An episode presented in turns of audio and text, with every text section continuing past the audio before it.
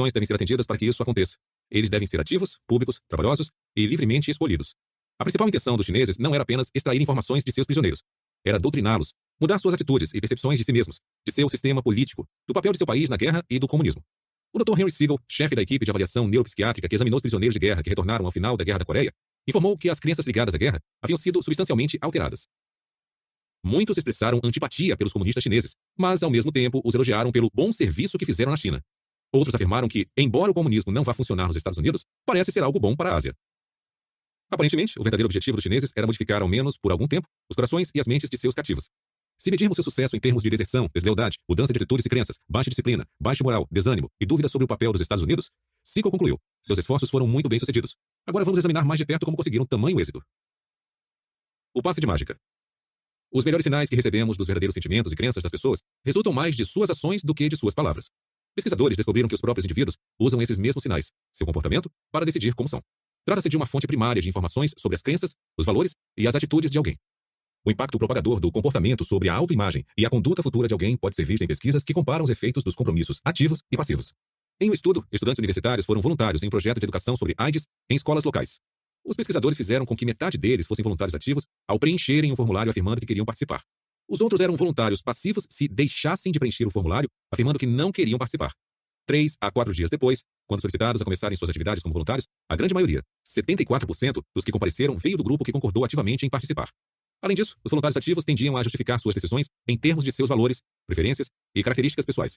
No todo, parece que os compromissos ativos fornecem o tipo de informação que usamos para moldar nossa autoimagem, que depois determina as ações futuras, solidificando a nova autoimagem. Com plena compreensão desse roteiro para alterar a autopercepção, os chineses passaram a organizar a experiência do campo de prisioneiros de modo que os cativos agissem coerentemente de certas maneiras. Os chineses sabiam que, em pouco tempo, aquelas ações começariam a cobrar seu preço, fazendo com que os prisioneiros mudassem suas visões de si mesmos, alinhando-as com o que haviam praticado. Escrever era um tipo de ação comprometedora que os chineses insistiam que os prisioneiros realizassem. Não bastava que ouvissem calados ou mesmo concordassem verbalmente com a linha chinesa. Eles eram sempre induzidos a passar isso para o papel. Shen descreve uma tática de sessão de doutrinação padrão dos chineses. Uma técnica adicional era fazer com que o cativo escrevesse a pergunta e depois a resposta. Pró-comunista. Caso ele se recusasse a escrever de forma voluntária, era solicitado copiar dos cadernos de anotações o que deve ter parecido uma concessão suficientemente inofensiva. Já vimos como compromissos que parecem triviais podem levar a um comportamento compatível no futuro. Como dispositivo de compromisso, uma declaração escrita possui grandes vantagens. Primeira, fornece uma prova física de que um ato ocorreu. Tendo escrito o que os chineses queriam, seria muito difícil para o prisioneiro duvidar de que fizera aquilo. Não havia como esquecer ou negar a si mesmo o que tinha feito, ao contrário do que aconteceria com as afirmações verbais. Ali estava seu próprio texto manuscrito, um ato irrevogavelmente documentado, levando-o a compatibilizar suas crenças e sua autoimagem com o que escrevera. Segunda, um testemunho escrito pode ser mostrado a outras pessoas, ou seja, ser usado para persuadir alguém a mudar as próprias atitudes na direção daquela afirmação. Mais importante para o propósito do compromisso é o fato de consistir numa prova convincente de que o autor acredita mesmo no que escreveu. As pessoas têm uma tendência natural a acreditar que uma afirmação por escrito reflete a verdadeira atitude de seu autor. O que surpreende é que elas continuam achando isso mesmo depois de saberem que a pessoa não optou livremente por fazê-la. Um estudo dos psicólogos Edward Jones e James Harris prova que isso ocorre de fato. Eles mostraram a várias pessoas um artigo favorável a Fidel Castro e, em seguida, pediram que avaliassem o verdadeiro sentimento do autor. Para algumas delas, Jones e Harris contaram que o autor tinha optado por escrever a favor de Castro. Para outras, que tinha sido obrigado a escrever. O estranho foi que mesmo aquelas pessoas que sabiam que o autor fora coagido a escrever um artigo pró-Castro acharam que ele gostava de Castro. Parece que uma declaração de crença produz uma reação tipo clique, zoom, em quem a testemunha. A não ser que haja fortes indícios contrários, os observadores automaticamente supõem que alguém que faz uma declaração dessas acredita em seu conteúdo. Considere o duplo efeito sobre a autoimagem de um prisioneiro que escreveu uma declaração pró-chinesa ou anti-americana. Aquela era não só uma lembrança pessoal duradoura de sua ação, como também serviu para convencer aqueles à sua volta de que refletia suas crenças reais. Como veremos no capítulo 4, o que as pessoas à nossa volta acreditam ser verdadeiro sobre nós determina em grande parte o que nós mesmos achamos que seja verdade. Por exemplo, o estudo descobriu que, uma semana após ouvirem que eram consideradas pessoas caridosas, donas de casa de New Haven, Connecticut, deram muito mais dinheiro a um arrecadador de fundos para a Associação de Esclerose Múltipla. Aparentemente, o mero conhecimento de que alguém as via como caridosas fez com que aquelas mulheres tornassem suas ações compatíveis com a impressão que passaram. Não é de hoje que políticos astutos tiram proveito do caráter criador de compromissos dos rótulos. Um mestre nisso foi o ex-presidente do Egito, Anwar Sadat. Antes de iniciar negociações internacionais, Sadat assegurava aos oponentes que eles e os cidadãos daquele país eram conhecidos pelo espírito de colaboração e justiça. Com esse tipo de adulação, além de criar sentimentos positivos, Sadat também associava a identidade do oponente a uma linha de ação que servia aos seus objetivos.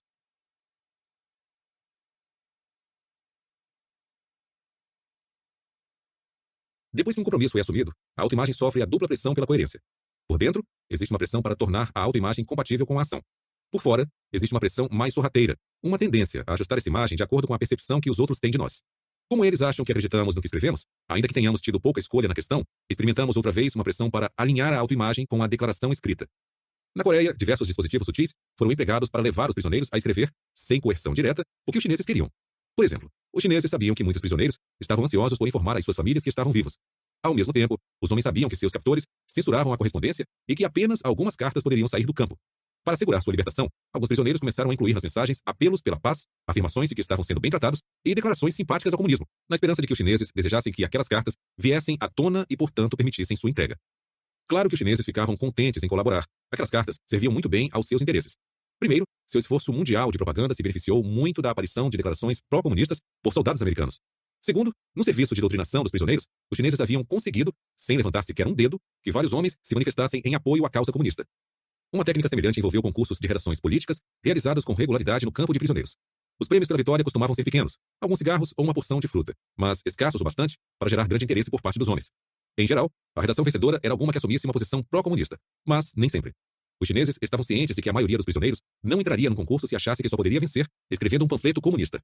Além disso, eram espertos o suficiente para saber como incutir nos prisioneiros pequenos compromissos com o comunismo que pudessem depois fazer florescer Assim, vez por outra, a redação vencedora era de apoio aos Estados Unidos, mas se dobrando uma ou duas vezes ao ponto de vista chinês.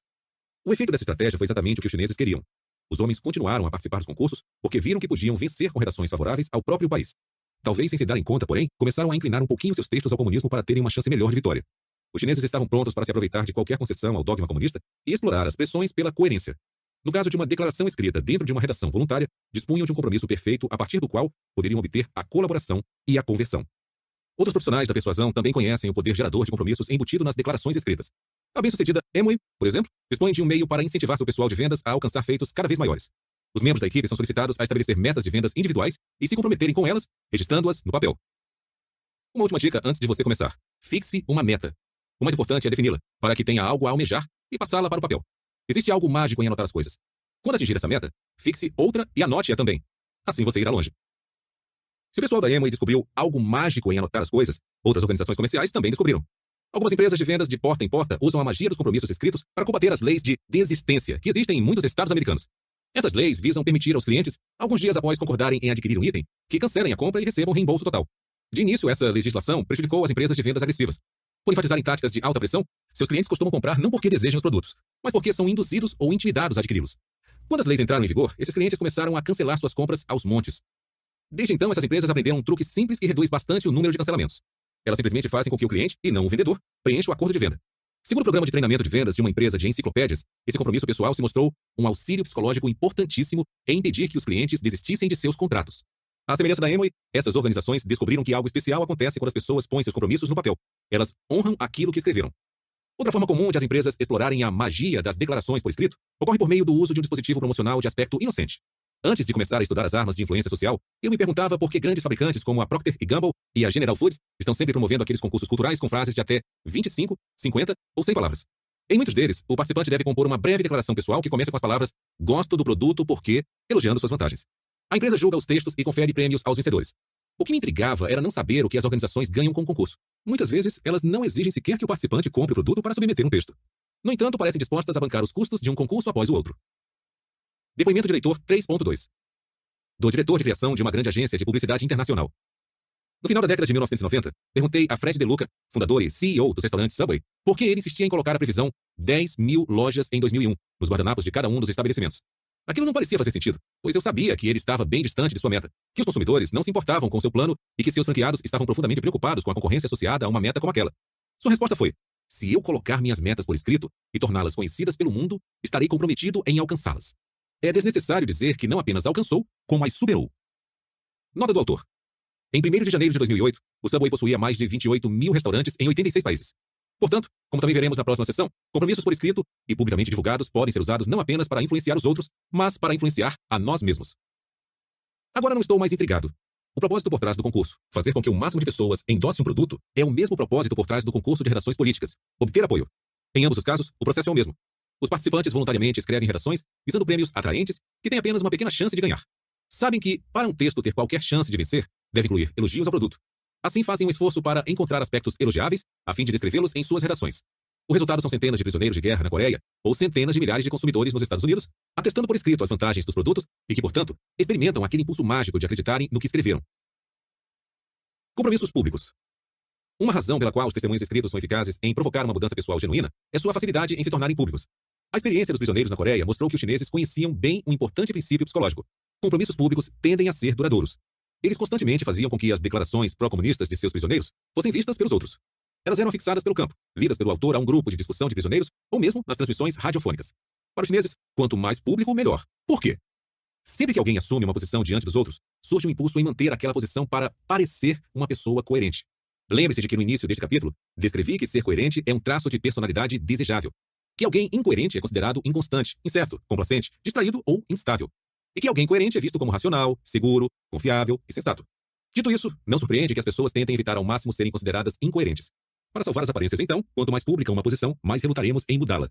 Um experimento realizado por dois proeminentes psicólogos sociais, Morton Deutsch e Harold Jarrett, oferece uma ilustração de como compromissos públicos podem levar a ações adicionais compatíveis. O procedimento básico foi fazer com que estudantes universitários primeiro estimassem mentalmente o comprimento de linhas que lhes eram mostradas. Nesse ponto, uma amostra dos estudantes tinha que se comprometer publicamente com seus julgamentos iniciais, escrevendo suas estimativas, assinando embaixo e entregando-as ao experimentador. Uma segunda amostra de estudantes também se comprometeu com suas estimativas iniciais, mas em particular, anotando-as numa lousa e em seguida, apagando-as antes que qualquer um pudesse ver o que haviam escrito. Um terceiro conjunto de estudantes não se comprometeu com suas estimativas iniciais, mantendo-as apenas em suas cabeças. Dessa maneira, Deutsch e Gerhardt fizeram com que alguns estudantes se comprometessem publicamente e outros em particular, e ainda que outros não assumissem qualquer compromisso com suas decisões iniciais. O que Deutsch e Gerhardt queriam descobrir era qual dos três grupos de estudantes estaria mais inclinado a se ater aos seus julgamentos iniciais. Assim, todos os estudantes receberam informações novas de que suas estimativas iniciais estavam erradas e tiveram então a chance de mudá-las. Os resultados foram bem claros. Os estudantes que não haviam anotado suas opções iniciais foram menos fiéis a elas. Diante de indícios novos questionando a sabedoria das decisões que tinham tomado apenas mentalmente, esses estudantes foram os mais influenciados a mudar o que antes haviam considerado a decisão correta. Comparados com esses estudantes não comprometidos, os que tinham anotado suas decisões por um momento na lousa estiveram bem menos dispostos a mudar de ideia quando tiveram a chance. Embora só tivessem se comprometido em circunstâncias anônimas, o ato de anotar seus julgamentos iniciais fez com que resistissem à influência de novos dados contraditórios e permanecessem coerentes às escolhas preliminares. Porém, Deutsch e Gerhardt descobriram que os estudantes que haviam publicamente registrado suas posições iniciais foram os que mais decididamente se recusaram a mudá-las depois. O compromisso público os havia transformado nos mais obstinados de todos. Esse tipo de obstinação pode ocorrer mesmo em situações em que a exatidão deve ser mais importante do que a coerência. No estudo em que corpos de jurados de seis ou doze pessoas simulavam um processo judicial, os impasses foram bem mais frequentes quando os jurados tiveram que expressar suas opiniões levantando a mão e não por votação secreta. Uma vez que os jurados haviam declarado publicamente seus pontos de vista, relutavam em mudá-los. A descoberta de Deutsch e Gerhardt de que somos mais fiéis às nossas decisões quando nos comprometemos publicamente pode ter boas aplicações. Vejamos as organizações dedicadas a ajudar pessoas a se livrarem de maus hábitos. Várias clínicas de emagrecimento, por exemplo, percebem que muitas vezes a decisão privada de uma pessoa de perder peso será fraca demais diante das tentações do cotidiano. Portanto, fazem com que a decisão seja respaldada pelos pilares do compromisso público, exigindo que os clientes anotem uma meta imediata de perder peso e mostrem essa meta ao maior número possível de amigos, parentes e vizinhos. Os responsáveis pelas clínicas informam que, com frequência, essa técnica simples funciona quando todas as demais falharam. Claro que não há necessidade de pagar uma clínica especial para transformar um compromisso visível em um aliado. Uma mulher de San Diego me descreveu como se valeu de uma promessa pública para conseguir parar de fumar. Lembro que foi após ouvir falar de mais um estudo científico mostrando que fumar provoca câncer. Sempre que uma pesquisa dessas era divulgada, eu ficava determinado a largar o cigarro, mas não conseguia. Dessa vez, porém, decidi que teria que fazer algo. Sou uma pessoa orgulhosa. Não gosto que façam uma imagem negativa a meu respeito. Portanto, pensei, talvez eu possa explorar meu orgulho para largar esse vício maldito. Fiz então uma lista de todas as pessoas que eu realmente queria que me respeitassem. Depois comprei uns cartões e escrevi no verso de todos eles: Prometo a você que nunca mais fumarei outro cigarro. Após uma semana, eu havia entregado ou enviado um cartão a cada um da minha lista. Meu pai, meu irmão no outro lado do país, meu chefe, minha melhor amiga, meu ex-marido, todo mundo menos o meu namorado. Eu era louca por ele e não queria decepcioná-lo. Pensei duas vezes antes de lhe entregar um cartão, porque sabia que, se não conseguisse manter minha promessa a ele, eu morreria. Porém, um dia no escritório, ele trabalhava no mesmo prédio que eu. Simplesmente fui até a mesa dele, entreguei o cartão e me afastei sem dizer nada. Deixei de fumar na marra. Foi a coisa mais difícil que já fiz. Deve ter havido mil ocasiões em que quase desisti. Mas sempre que esmorecia, eu imaginava o que todas as pessoas da minha lista pensariam de mim se eu não cumprisse minha palavra. E deu certo. Nunca mais pus um cigarro na boca. O esforço a mais. Está provado que, quanto maior o esforço envolvido num compromisso, maior será a sua capacidade de influenciar as atitudes da pessoa que o assumiu. Podemos encontrar esses indícios bem perto de nós ou nas regiões remotas do mundo primitivo. Comecemos perto de casa, com a sessão de entretenimento dos jornais, em que uma informação importante é omitida dos anúncios de shows de música: o preço. Por que será que os promotores de concertos escondem dos fãs o valor do ingresso? Talvez temam que seus valores cada vez maiores espantem os compradores. Mas os fãs interessados descobrirão logo o preço de ingresso, certo? Certo. Mas os promotores perceberam que o público potencial fica mais propenso a comprar ingressos depois disso. Mesmo um simples telefonema de consulta de preço constitui um compromisso inicial com o show. Após despenderem tempo e esforço na tentativa de completarem a ligação e serem atendidos, no momento em que descobrem o preço do ingresso, os fãs estão exatamente como os promotores querem, ao final de um compromisso ativo, público e trabalhoso com o evento. Depoimento de leitor 3.3 De um professor universitário canadense. Acabei de ler uma matéria no jornal sobre como um proprietário de restaurante, por meio de compromissos públicos, solucionou um grande problema de clientes que reservavam mesas, mas não apareciam. Não sei se ele leu ou não seu livro, mas o fato é que fez algo que se enquadra perfeitamente no princípio de compromisso e coerência que você aborda. O homem pediu às recepcionistas que deixassem de dizer, por favor, ligue se mudar seus planos, e começassem a indagar. Você vai nos ligar se mudar seus planos? Esperando pela resposta. Sua taxa de desistências caiu de 30% para 10%. Nota do autor. Que elemento nessa mudança sutil provocou uma diferença tão drástica? Para mim, foi a pergunta da recepcionista e a pausa esperando a promessa. Ao incitar os clientes a assumir um compromisso público, a abordagem aumentou as chances de que o cumprissem. Existe também um exemplo mais remoto do poder dos compromissos árduos. Uma tribo no sul da África, Tonga, exige que cada menino passe por uma elaborada cerimônia de iniciação antes de ser considerado um homem da tribo. Como acontece com os meninos em muitas outras tribos primitivas, o menino Tonga passa por várias provas antes de ser admitido como membro do grupo dos adultos. Os antropólogos Whiting, Cluckham e Anthony descreveram esse período sofrido de três meses em termos breves, porém eloquentes. Meninos na faixa etária de 10 a 16 anos são enviados pelos pais à escola da circuncisão, que é promovida a cada 4 ou 5 anos. Ali, na companhia dos colegas da mesma faixa etária, sofrem várias humilhações dos homens adultos daquela sociedade. A iniciação começa com cada menino percorrendo um corredor polonês onde é espancado com porretes. Ao final da experiência, suas roupas são tiradas e seus cabelos cortados. Em seguida, aparece um homem coberto com juba de leão e o menino é colocado sentado sobre uma pedra, encarando-o. Alguém então bate em suas costas, e quando o menino vira para ver quem é, seu prepúcio é agarrado e em dois movimentos cortado fora pelo homem-leão. Depois, ele é isolado por três meses no Pátio dos Mistérios, onde só pode ser visto pelos iniciados. No decorrer dessa iniciação, o menino enfrenta seis grandes provações: espancamentos, exposições a frio, sede, ingestão de alimentos repugnantes, punições e ameaça de morte. Ao menor pretexto, pode ser espancado por um dos recém-iniciados, incumbido da tarefa pelos mais